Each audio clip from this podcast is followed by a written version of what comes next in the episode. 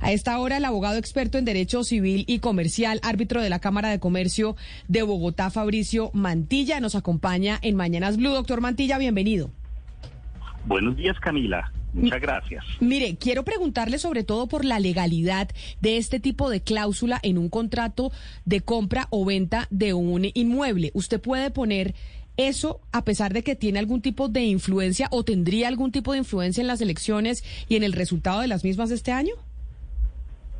Sí, Camila, claro que sí, la cláusula es completamente legal. El derecho de los contratos colombiano está estructurado para garantizarle a las partes, a los contratantes, una libertad para gestionar riesgos.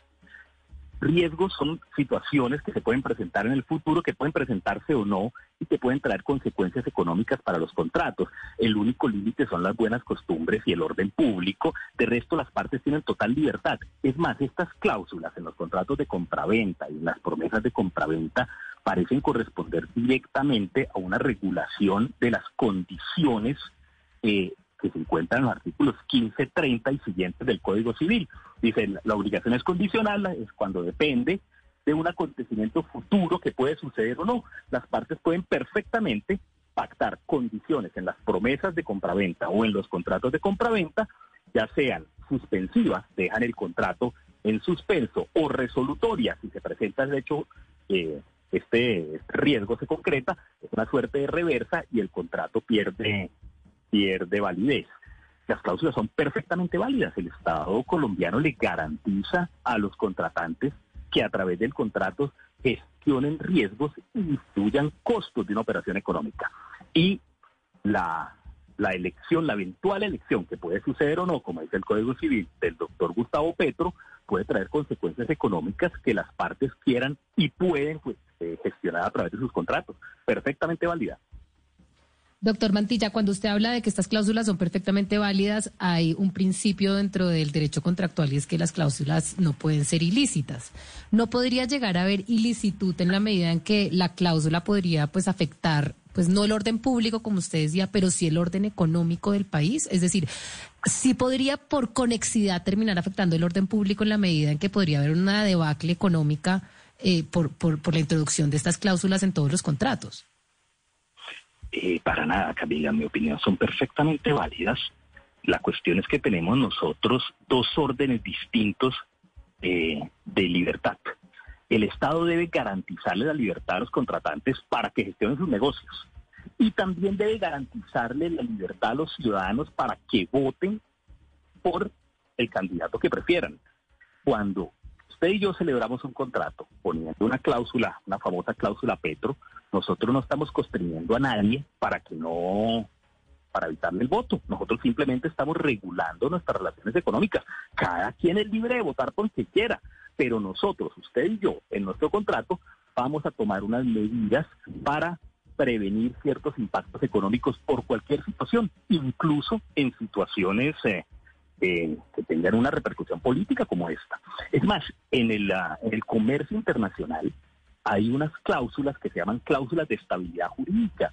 Aun cuando el Estado mismo contrata con un actor internacional, con un operador económico internacional, eh, puede el mismo Estado eh, pactar en su contrato una cláusula de estabilidad, una cláusula de estabilidad y decir si yo hago una reforma tributaria, eso no le aplica a usted. Si hay una reforma arancelaria, eso no le aplica a usted toda suerte de, situaciones para garantizarle a su contratante que las condiciones económicas se le van a mantener.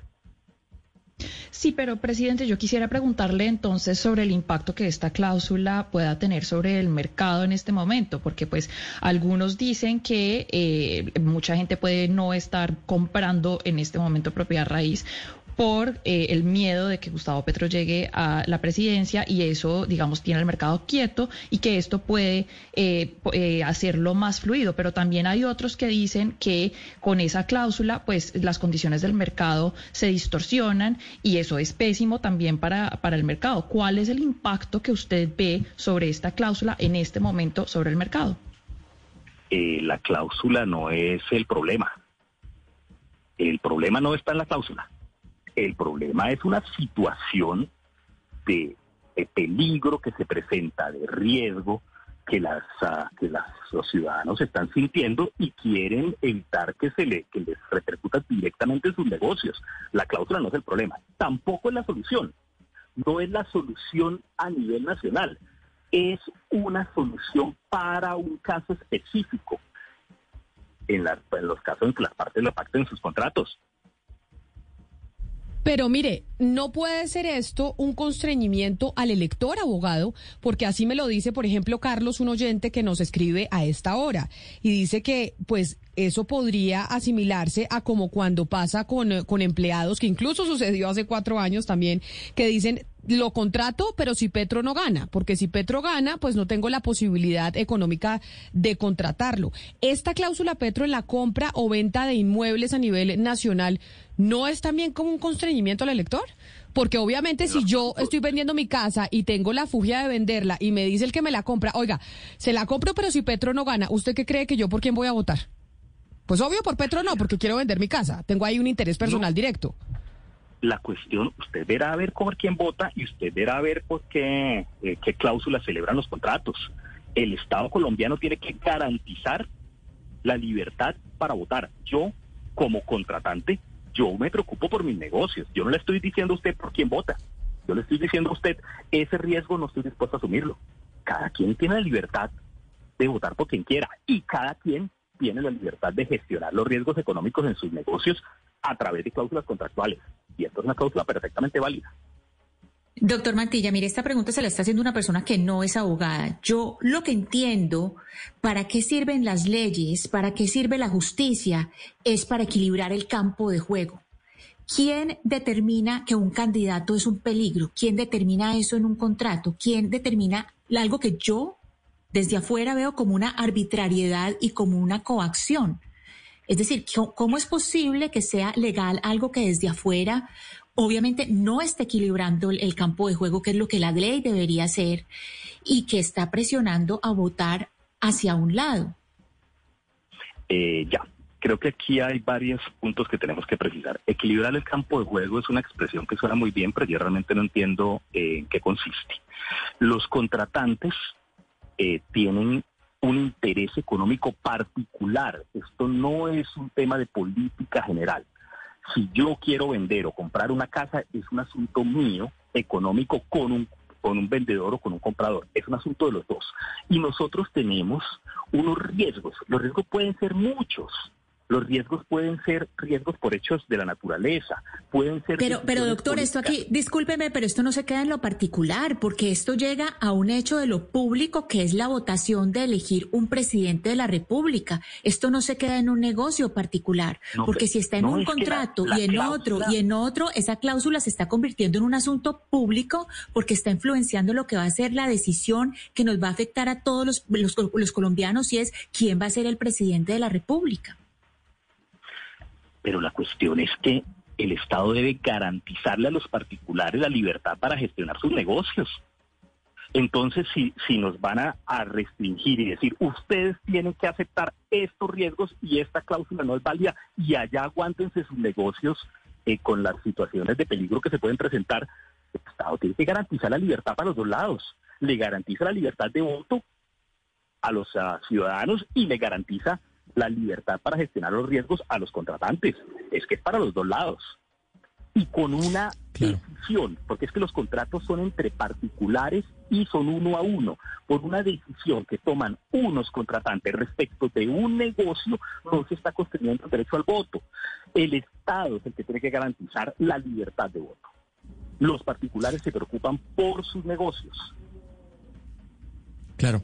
Ahora, estamos hablando de compra. Sí. Estamos eh, hablando, doctor Mantilla, de compra y venta de bienes inmuebles. Pero, ¿qué dice el Código Civil?